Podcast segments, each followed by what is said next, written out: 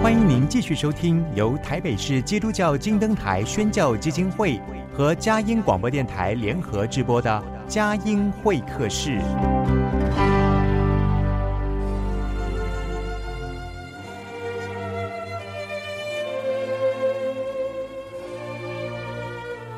有了朋友的陪伴，人生不会寂寞孤单。在这个充满着欢笑和泪水的节目园地，愿它能带给我们生命的温暖与共鸣。亲爱的朋友，欢迎来到佳音会客室，让我们彼此真心分享，真诚以待。让我们一起留住感动，追寻光明。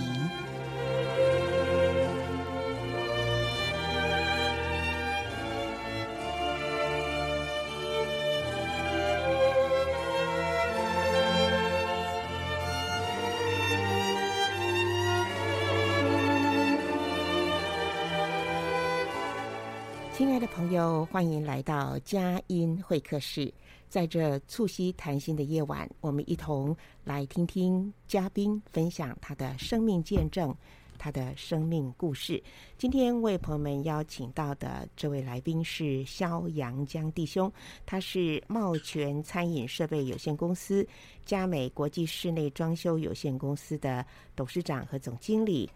萧阳江董事长不单是事业有成，他更热心于社会公益和教育。他现在除了自己的事业之外呢，也担任中华两岸 EMBA 联合会的副理事长，台北市高职学生家长会联合总会长。萧阳江弟兄呢，曾经罹患癌症，他真的是走过死荫幽谷，经历到身体的病痛，面临死亡的威胁。而在这个期间呢，他的公司呢更濒临倒闭的危机，所以真的是呃面临到像是股东退股啦、经济窘迫啦，甚至员工背信等等的这些的打击。不过这些苦难跟试炼却是化妆的祝福，他都靠着主一一的安然度过。目前他的身体恢复健康，事业东山再起，他。不断的传扬福音，成为别人的祝福。因着信仰的力量，他重生得救，所以热心的在职场、在社会、在校园，到处的为主做工，为主得人。哈，那今天的专访就一起来听听肖阳江弟兄他的生命故事。肖弟兄您好，魏姐早，还有我们的各位听众，大家好，欢迎阳阳江来到我们的节目当中啊。呃，刚才我做了一个简单的前言，就可以知道，不论是您在呃工作、在事业、在身体病痛各方面呢，真的是好像经历到死里重生啊。那么，这个得救前、信主前跟信主后，其实生命的态度啊、心境是完全不同的。我想就请您自己来谈一谈，你这不容易的。中年奇幻漂流的经过，认识耶稣之后，生命焕然一新的祝福。好，我想谢谢魏姐，让我有这个机会来分享我个人的一个生命经历。我想我个人是在一家九口，住在一个十几平的出租的矮房子长大的家庭。那我父亲是常年在海上工作。我记得小时候的时候，我爸爸大概。诶，快则三个月、两个月回来一次，慢则有时候一年才回来一次。所以每次父亲到回船上工作的时候，其实我印象非常深刻。早上起来的时候，父亲不在了，那心中其实没有父亲的一个陪伴，那只有妈妈来照顾我们。那因为我爸爸长期是跑货柜船，所以一趟有时候到欧美可能一年。那有时候在东南亚，可能两个月、三个月回来一次。那因为我们家里的孩子非常的多，我们有七个兄弟姐妹。那我想在这个比较贫困的家庭中长大的孩子，我想也依靠着我们半工半读来完成我们的学业。那我想在整个从小的过程中，因为家里的环境不是很好，所以就会有立定志向，希望未来有能够出人头地。我想在家里环境不是很好的状况下，加上父亲长期在外的孩子，我想我们会有分两种两种状况，一种是更力争上游，一种是可能交了坏朋友啊，那没有父亲兄长在旁边的叮咛啊，可能学坏。那我想非常幸运的，那我在很年轻的时候就知道努力奋发向上，那跟母亲啊一起生活。我想在我发现现象的时候，其实觉得自己是蛮适合从事业务的工作，也做做一般的，就我们常讲的做生意。所以我在很年轻的时候，大概在呃二十九岁的时候。就有人找我创业，那我想那时候的我的工作经验只有三年多啊，但是能够被同业的长辈认同，我说我的能力就找我创业，那因此我就找了几个同事，就一起展开创业之途。所以，我们是我印象中是我们从民国八十四年创业到民国大概两千年的时候，那时候我的事业。就攀上了高峰，啊，大概我们那时候的营业额大概都已经达到一两亿以上，啊，那当时我的年纪只有三十五岁，啊，所以我想当时是非常意气风发的。那在业界也算是无人不知、无人不晓，有餐饮设备这个行业有肖阳江这号人物，所以我想一路非常的顺遂。是，那在。两千年的时候，因为整个产业往西西进，如果说听众朋友有印象的话，那时候是很多的产业是往大陆去发展，因为刚好两千年政党轮替，好，那台商有一大波的一个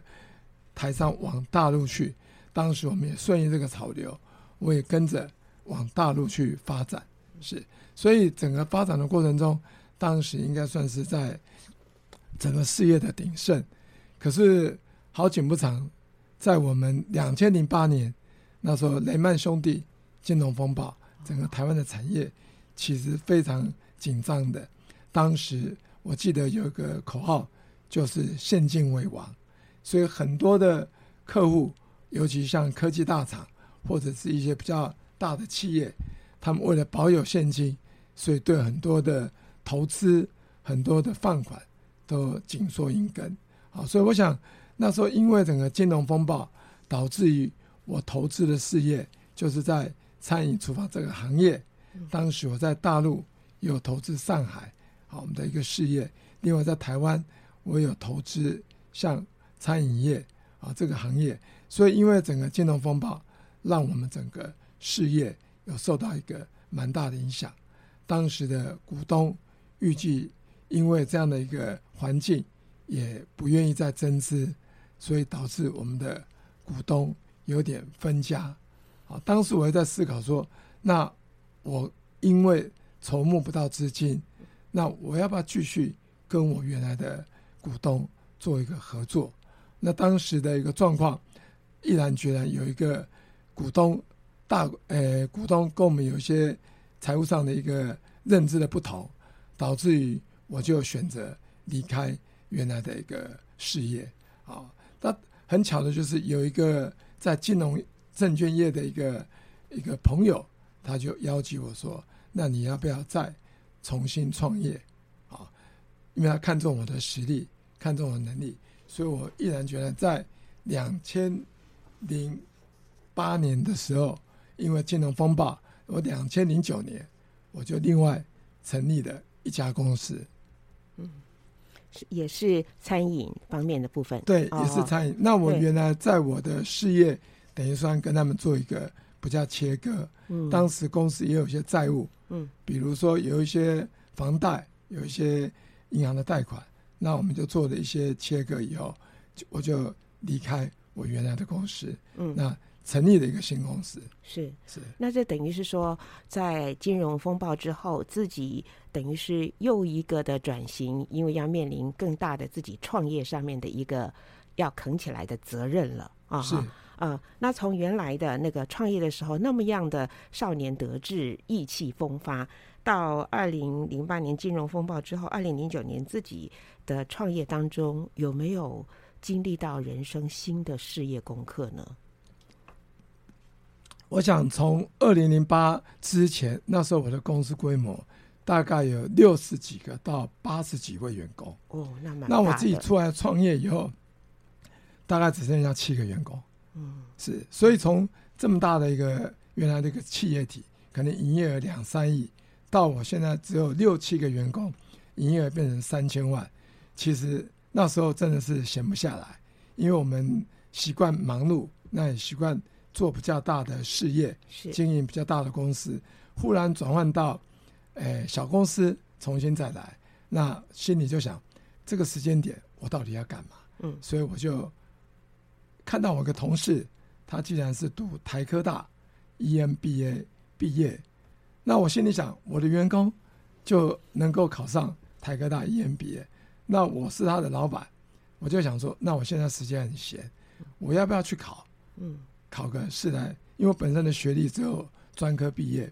那我想，哎，我自己本身的学历可能心中一直有个阴影，说自己的学历可能比别人低，那眼界也比别人呃短浅，所以我想我就去也去报考看看。我印象中非常深刻，是我考了好几所学校，那包括台科大、北科大、东吴大学、淡江大学的 EMBA。后来很幸运的，因为我的可能我的资历算是蛮蛮好的，那我也有自己创业的经验，又是企业主，所以我考报考了五所学校，全部都录取。哦，对。后来我选择台科大去念 EMBA。是。那在念 EMBA 的时候，我印象中是民国九十九年。然后当时心里想，我借着读 EMBA，让我第一个可以让我重新学习。那以前我又具备这么完整的一个经历，那我想经过 EMBA 加上我这个完整的经历，我想未来我的事业前景绝对一片看好。嗯，可是好景不长，我在民国一百年的时候，也就是我硕士二年级的时候，竟然在一个右耳耳塞的一个状况，经过两个礼拜的检查，竟然发现是鼻咽癌的二期。哇！三期哇，鼻咽癌三期。对，然后当时的医生还怀怀疑说我的肿瘤已经压迫到我的颅内，嗯，所以压到迫到颅内就是四起了，所以紧急叫我赶快进入医院做治疗。是是。当时的我因为重新创业，那原来的公司已经切割掉了，基本上只剩下我一个人在经营这个事业，也没有其他的股东。像以前那么大的一个团队来可以协助我，加上我当时的小孩子有一个十岁，两个小孩是八岁，都还小，嗯，都很小，嗯。那当时我因为重新创业，重新起来，那也预计要呃扩展我的事业版图，也跟银行借款，大概借了一千万左右，所以当时的困境是。我罹患癌症，三期到四期，当时我的小孩有三个，加上我太太，自从跟我结婚以后，就是家庭主妇，嗯，然后我们的房子又有将近八百万的贷款，所以公司的贷款一千多万，然后我的家庭贷款也八百多万，然后我本身因为前一年独立出来创业，也投资了很多的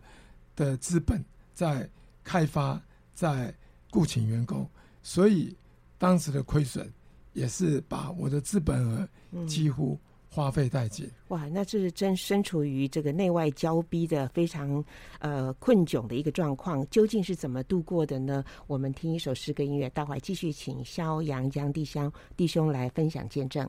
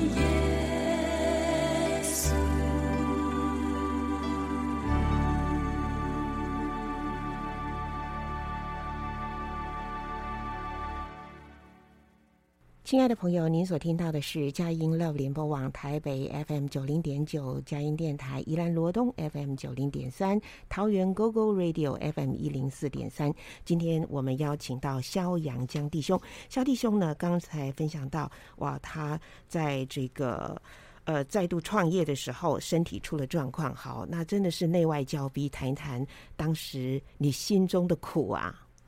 亲爱的朋友，您所听到的是佳音 Love 联播网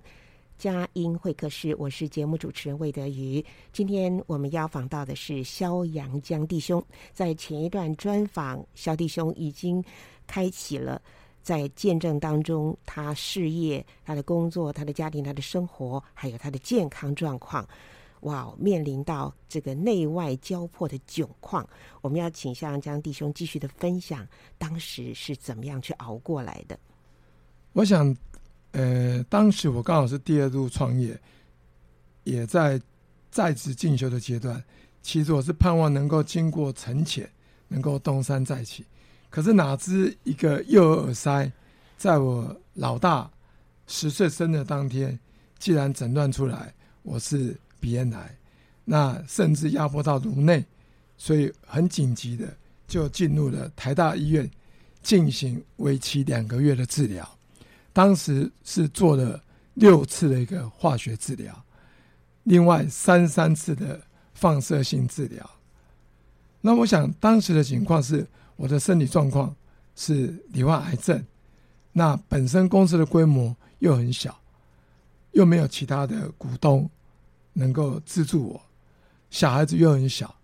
不管在公司的贷款或者是家里的贷款，对我来讲是非常大的一个压力。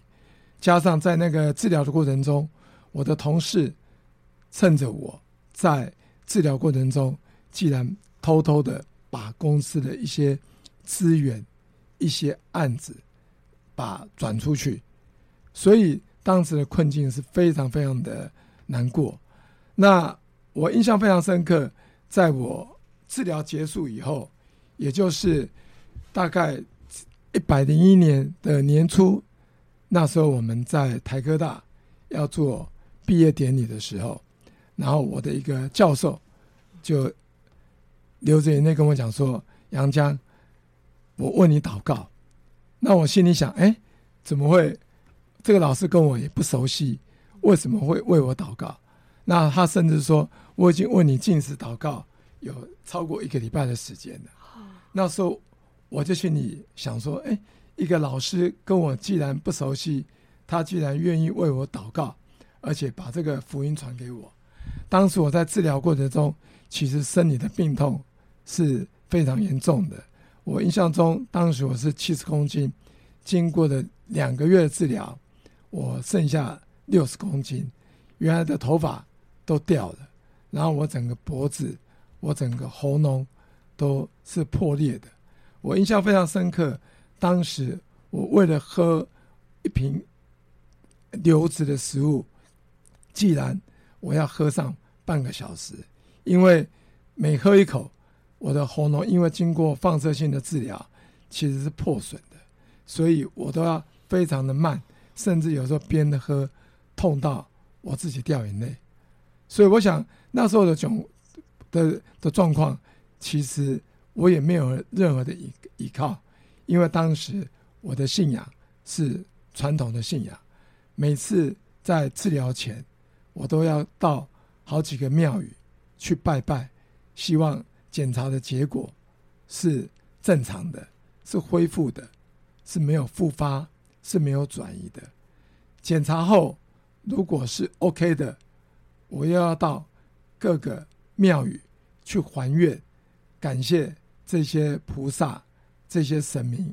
来保佑我一切平安。当时虽然去庙宇拜拜，可是心中确实是没有平安的。那有时候到一个庙宇，它也有很多的很多尊的一些神明或者是一些神佛像，那。我有时候也不晓得自己在拜的是什么，所以虽然得到短暂的一个平安，可是拜完回去以后，每次的检查、每次的治疗，心中是非常的恐惧。嗯嗯。哇，那您刚好提到，就是说台科大 EMBA 的那个教授啊，他会为你祷告，这个事情是等于是福音传给你的一个契机。接下来在惶然无助当中，你说其实人在病的时候是最痛苦的哈，那又是怎么样更进一步的认识到主耶稣基督呢？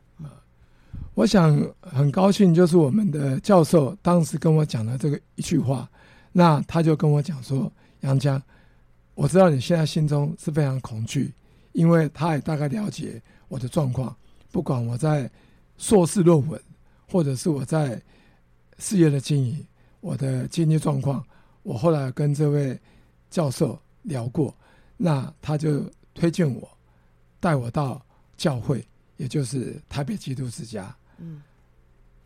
然后开始接触到这个福音，嗯，他就跟我讲说：“杨江，我给你介绍这位神。”你只要一位神就能够拯救你，帮助你，嗯，得到祝福。你不需要像以前一样，为了一个治疗，或者是治疗后担心他复发转移，你到处的去求神拜佛。他就跟我讲一句话：如果有效，一位神就有效，不需要去拜那么多这些佛像、这些神像。所以我当时就听了他的话，就到。台北基督之家去教会，然后有弟兄姐妹就为我祷告，然后也加入了小组。所以每次治疗恐惧的时候，就会跟弟兄姐妹分享我心中的恐惧，请他们为我们代祷。那弟兄姐妹真的是令我非常感动，感动是在这个治疗的过程中一直陪伴着我，甚至治疗结束后，我在事业上的状况。或者是家庭上的状况，我想我们的弟兄姐妹都一直陪伴我走完这条路。是的，其实弟兄姊妹就好像是主耶稣，他呃，我们说我们都是肢体嘛，所以耶稣的爱的一个延伸。那杨江也特别提到说，其实呃从小家境这样子清苦，但是家人非常的相爱。在你生病的时候，其实你也瞒着爸爸妈妈，你真的是非常的孝顺哈。那然后怎么样在这个呃病中，在煎熬当中哈，因着信仰的力量，能够走过这些的死荫幽谷，不管是在身体的健康的恢复。或者是在事业上面的东山再起等等哈，你觉得上帝给你哪一些的功课？走过这一段恩典之路，你如今回顾起来，跟我们分享一下这些的点点滴滴。嗯、呃，我想哦，基本上我接触这个福音，我觉得最大的好处是让我心中有一个平安。比如说我在治疗过程中，当时躺在我的一个一个治疗仪上面，在做放射性的治疗。我印象中非常深刻，当时我躺在那个那个病那个治疗床上的一个时间大概是十五分钟。其实我当初没有信仰的时候，我是不晓得干嘛，心中只是很恐惧，那也不晓得这治疗对自己的副作用怎么样。那后来我接触这福音以后，我觉得非常好的是，我常常会拿圣经的一些经文，或者是听到诗歌。那也有弟兄姐妹的祷告，让我可以免除这样的一个恐惧。嗯，所以后来我在整个治疗过程中，我只要觉得害怕，我觉得恐惧，我就心中跟我的主讲话。各位可以听到，我现在目前的喉咙声音是沙哑的，因为我们经过治疗后，我的唾液腺几乎被破坏，我的咽喉、我的鼻鼻咽部其实都是治疗损坏的。但是，当时我也在为这个事情困扰。那后续会有怎么样一个变化？其实，虽然治疗结束了，可是我的事业一样继续要经营。好，那我想，其实，在治疗过程中，我也在犹豫说，我自己口袋中剩下的钱，其实真的不多。那我每个月光要付这些薪水，这些员工，那我也没办法保证说未来。我的 income 是不是能够满足我的收入？其实，在经营事业过程中，我有一度想放弃我的事业，因为每次遇到钱不够的时候，然后心里想该怎么办，那心里也不知道该去跟谁借钱。因为各位可以想到，我当时的罹癌公司事业又刚跌倒，又要起步，家里状况也不是很好，根本是借不到钱。好，所以我想，任何即使你的亲友、你的朋友都不愿意把这个资金来协助你。那我想，当时我也没有任何的的的资源可以可以帮忙，那只有透过祷告来寻求。我经过祷告以后，结果有一位同学就资助了我三百万。当时他问我说：“杨家，那你需要多少的钱？”其实我心中是需要的金额，其实绝对是超过五百万、一千万。但是因为我们自己的身体状况，当时的窘境，我也不敢跟那一位股东说太多，我就心里毛毛的，只说三百万。所以我就借着这个三百万，重新东山再起。嗯，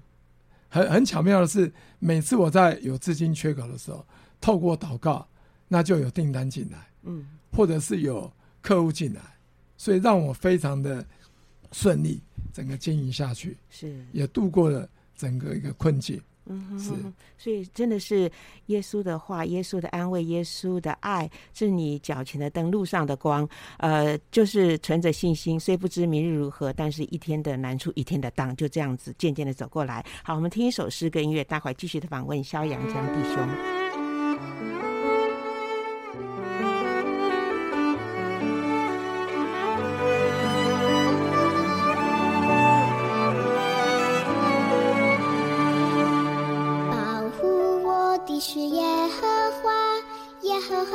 边荫庇我，白天太阳不能伤我，夜里月亮也不能害我。保护我的是耶和华，耶和华在我的右边荫庇我，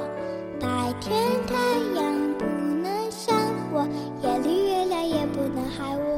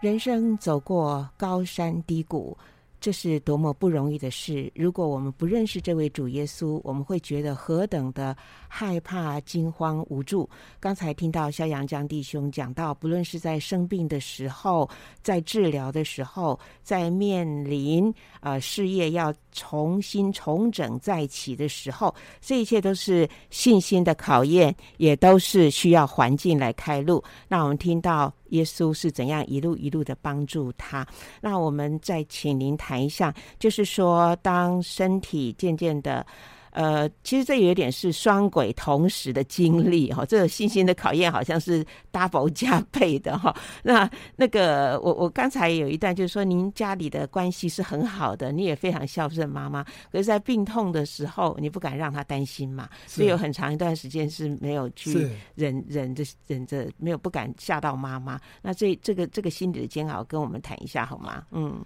我想我从小在我的亲友当中。就是一个非常体贴、非常孝顺父母的，尤其是我父亲常年在海外工作，他到六十五岁才从船上下来。那在我这段过程中，其实我跟我的母亲都一直陪伴。后来我在治离牙这个过程，其实我的父母当时大概已经七十几岁了。嗯，那我几乎以前是每个礼拜一定会回去跟我爸妈说说话，陪陪我妈妈。可是我在治疗过程中，我的身形从七十公斤变成六十公斤，我的头发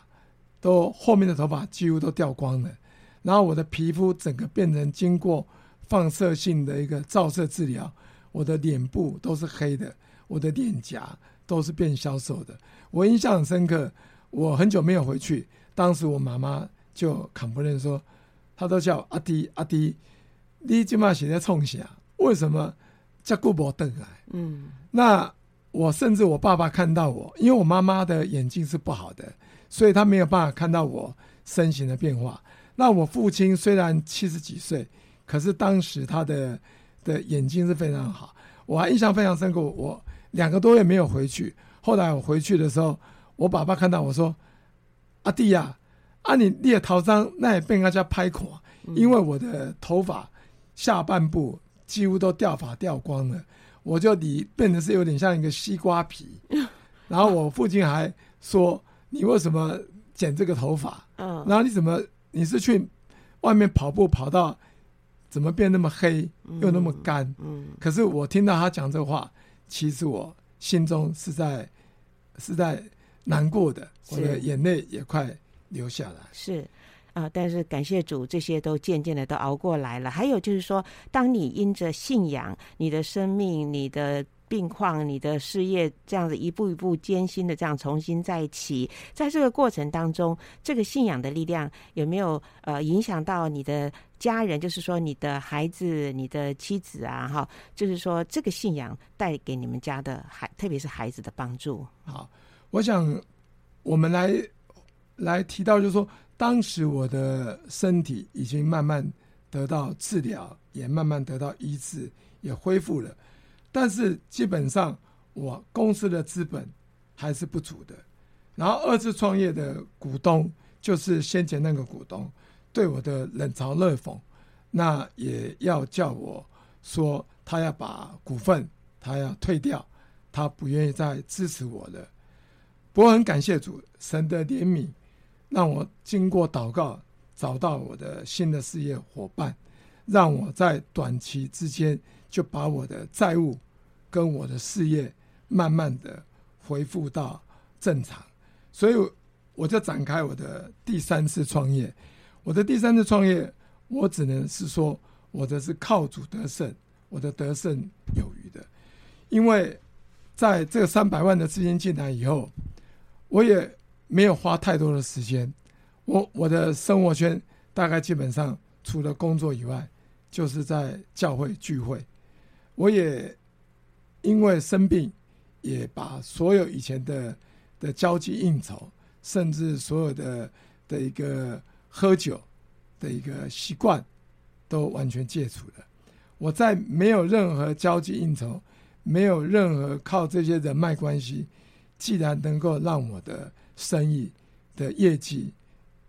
快速的往上爬升，嗯，所以我也很快的在这几年把我的债务环境以外，公司也打出了一个品牌，也让我的公司的知名度，也让同仁在这个工作环境中得到很大的发挥，嗯，所以我每天除了上班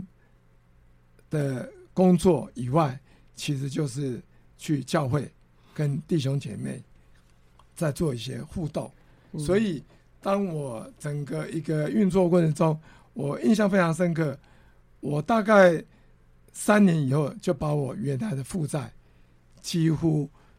的金额全部都还掉以后，嗯、还有非常充沛的盈余。嗯，是。这真是太奇妙了，对啊、呃，这是真的是经历到靠主得胜，并且是得胜有余啊。那你也说到，就是除了工作之外，呃，也经常的在教会。那教会，呃，我相信也跟你的家庭的互动是。交织的，特别我觉得你非常的关心我们孩子的教育、孩子的生命的成长、孩子的信仰的建造、孩子的品格等等。那因为关心你自己的孩子，你甚至就会扩大这个关心，呃，孩子。他的所读的学校，所以甚至呢，就成为那个学校家长会是的重要的干部。那现在呢，更是成为台北市高职学生家长会的联合总会的总会长哈。啊，待会儿我们访问完了之后，您还要赶去开这个家长联合会的总会，所以我我觉得说，这是也是这个非常奇妙的一个对于。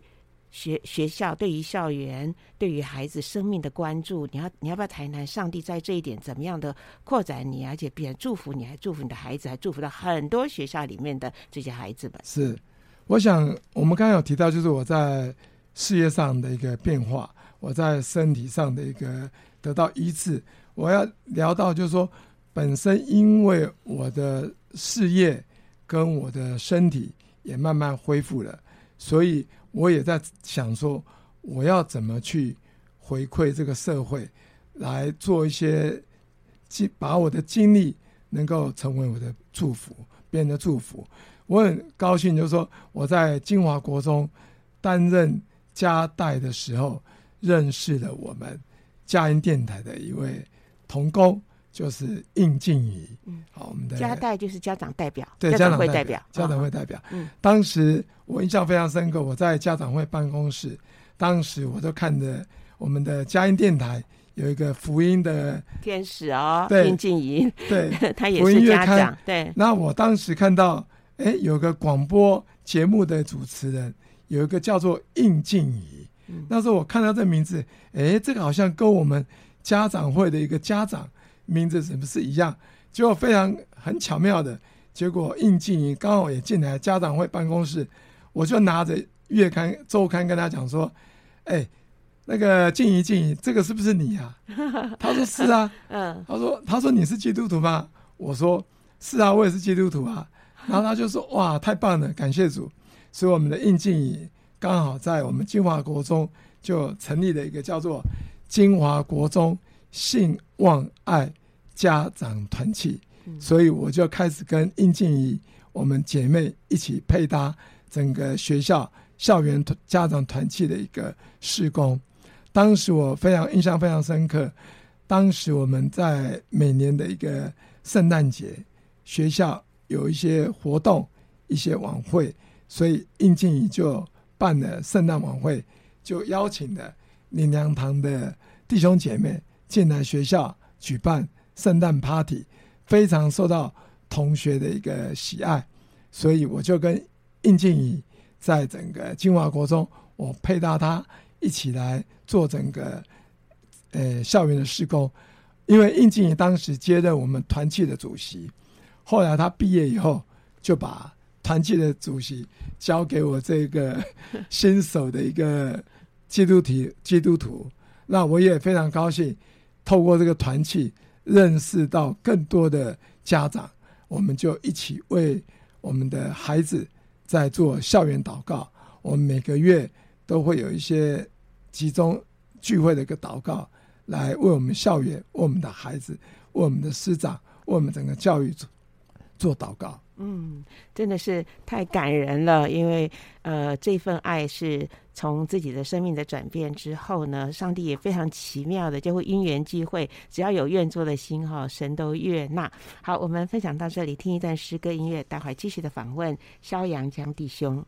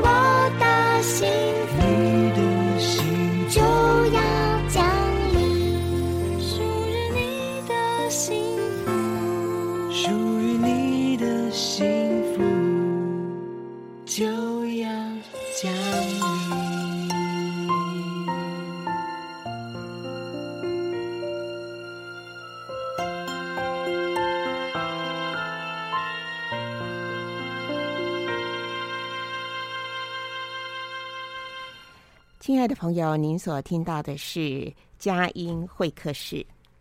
当一个人在基督里重生得救，他就是一个新造的人。今天访问萧阳江弟兄，他是茂泉餐饮设备佳美国际室内装修公司的创办人，所以是董事长，又是总经理。他其实是事业非常的成功，呃，但是他刚才分享说，其实他现在面对事业，他觉得。非常得力轻省哦，那很多的时间他也可以从事福音工作哈。那我们想请肖弟兄来谈一谈，在基督里那非常欢喜快乐的传福音的种种的见证。呃，我想哦，基本上我们如果在我们的身体跟事业，呃，都非常稳定的状况下，我们当然希望能够做一些社会公益。但是我认为，上帝对每个人的安排。他有他的一个旨意所在，所以我觉得上帝他把我安排在整个家长会的团体，就希望透过我进入这个家长会，能够把这个福音传给更多的人。所以我们就在金华国中，我们就为我们的定期为我们的孩子、为我们的老师、为我们的学校祷告，让我们有做一些事工，比如说对于一些弱势小孩，或者是。家境状况不是很好的，我们把它做到。我们利用我们的课后辅导来协助这些孩子。那我们也透过我们的圣诞晚会，能够邀请一些歌手、福音歌手，或者是邀请一些弟兄姐妹为我们的孩子来做祷告。那我们也借由我们的团契，我们去探访我们的家长，他有遇到罹患癌症。或者是家庭变故的，我们去做一些祷告，做一些探访。那我们也对于一些青少年，可能他有一些异常的行为，或者是有一些偏差的行为，或者是高风险家庭的孩子，我们能够透过私下弟兄姐妹的一个连结，来把这个福音传给这些年轻的孩子。所以，我想，上帝把我安排到家长会这个团体。我想是有他的美意。嗯嗯，是的啊，在家长会的一个服饰，我相信你的孩子也深受启呃很大的一个益处和帮助。他们看到爸爸呃有这样一个信仰的流露，谈谈自己的孩子，因为你的孩子好像除了军华国中，也有读高职的嘛，哈，所以也接触到呃这个不同的就普通中学啦，还有高职学职职职业学校等等，谈一谈这些的呃你印象中较为深刻的一些的感动。是，我想当时我罹患癌症的时候，其实我小孩子那么小，我心里常常在想问题：万一我走了，那我太太本身是一个家庭主妇，那我三个孩子要怎么办呢？后来我真的是在我离受洗后的一年多，我就把我的孩子全部都带到教会。当时我在基督之家受洗，可是因为我在后续的治疗。有认识了一个台北市召会的的一个弟兄，他借着每个礼拜三天的一个按摩脚底按摩治疗，来传福音给我。那我当时也把我三个小孩带到台北市教会去过教会的生活，所以我的小孩子，因为我担心是万一我这个父亲走了，那他们没有依靠，那怎么办呢？所以我把这个孩子交给我的上帝，万一我有一天走了，我这孩子能够有个父亲能够陪伴他们。嗯，所以因为我的小孩子也跟着我去，我去聚会。我的太太也看到我们家里三个小孩子的一个变化，跟本身我蒙到主的一个恩典，整个生命跟身体的一个事业的一个转变，她也觉得是想来认识这位耶稣。嗯，所以后来我太太也到了教会，包括我的大嫂，我的大嫂的小孩也因着我的信主，也全部把他们带到教会。嗯，所以因为我一个人的信耶稣，我的同学。我的亲戚朋友，我保守估计应该有二十位，是因为 我的缘故被我带到教会的。所以，上帝真是大大的祝福你，使用你啊、哦，让你在无论是在哪一个。呃，场域哪一个人生的角色里面都能够发挥影响力啊、哦！好，那我来谈谈你现在在发展的这个呃，你的茂泉餐饮公司啦，还有佳美室内装修公司，在这个部分有一些怎么样的上帝的祝福？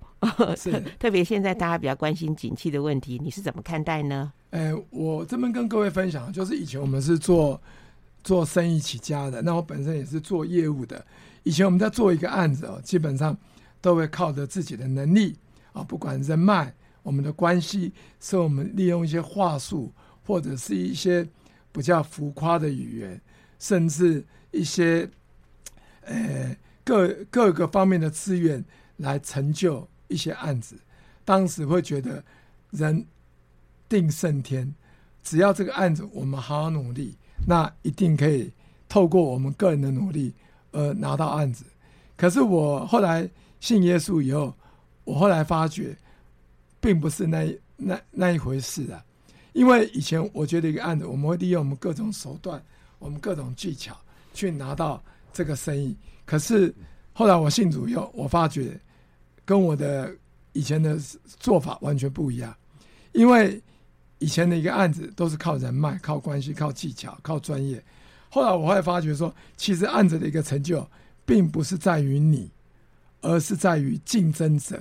我举个例子，我餐饮厨房业界，我们在我们做这个行业的属性，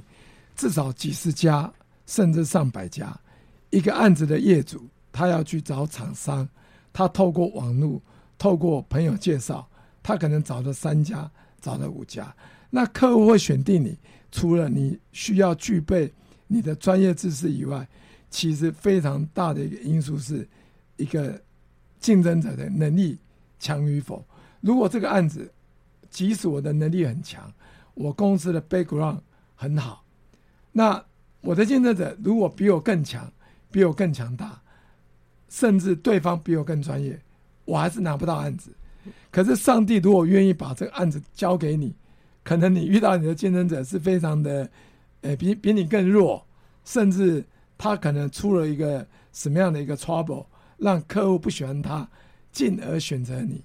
所以以前我们是认为主动积极的去争取案子，那我现在的案子是透过祷告，那我希望上帝能够成就这案子是不是给我的？如果上帝要给我祝福，可能他安排的竞争者、安排的对手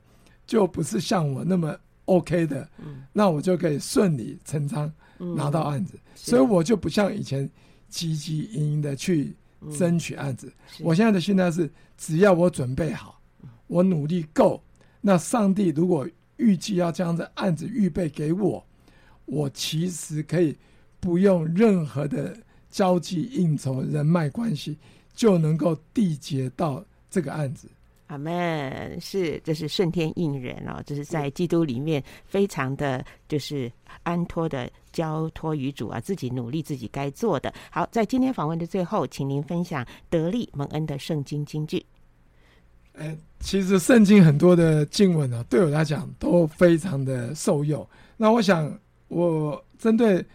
有几句经文，我觉得是非常受用，我想也跟我们的听众做一些分享。当我在困境当当中，或者身体遭受病痛、家庭事业遭受困境的时候，我都用应当一无挂虑，只要凡事借着祷告、祈求和感谢，将你们所要的告诉神。这句话是非常受用。后面还有一句说：“神所赐出人意外的平安，必在基督耶稣里保守你们的心怀意念。”嗯，所以这一句经文，如果正当我恐惧、无助、担忧的时候，我就用这句经文来勉励我自己。嗯，这是鼓励我自己。腓立比书的第四章，四章六节到七节。嗯，是，好，还有吗？还有就是我有一句非常喜欢的一句话，就是。万军之耶和华说：“不是依靠势力，不是依靠才能，乃是依靠我的灵，方能成事。”这个是撒迦利亚书四章六节。嗯哼。所以，不管我今天要去参与，呃，协会的竞选，或者是联合会的竞选，或者是我要去投一个标案，我觉得我们自己努力够就好。其实最后能够成就。这个事业，或者是能不能担任这个职务，都不是靠着竞争、靠着强夺去取得的，都是靠着主，他愿不愿意让你成就这件事情。阿门。是，还有吗？那最后一句就是希伯来书十一章六节：人非有信，就不能得神的喜悦，因为到神面前来的人。必须信有神，且信他赏赐那寻求他的人。这句话对我来非常受用，就是说，任何事情，如果你不相信，你不相信这个神，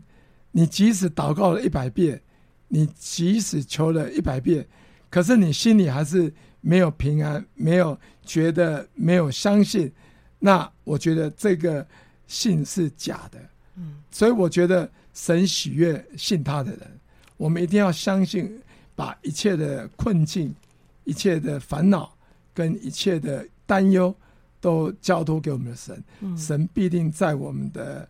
最后的一个结果是他的旨意所安排的。是，所以我觉得信是非常重要的。是，非常谢谢肖阳江弟兄今天呃真诚的分享，不论是他在。呃，战胜病魔，不论是他在面对工作几度的东山再起，三度创业，他最后说，不是依靠实力，不是依靠才能，乃是依靠耶和华的灵，方能成事，并且我们不要忧虑，并且我们要诚心的相信。好，非常谢谢肖弟兄的分享，祝福您，谢谢，谢谢，谢谢，谢谢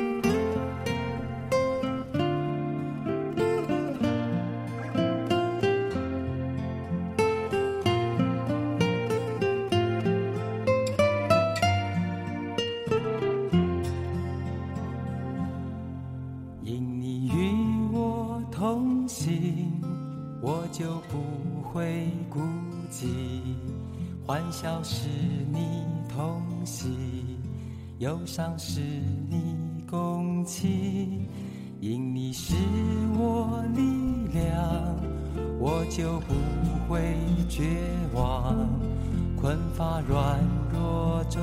有你慈恩，我就得刚强。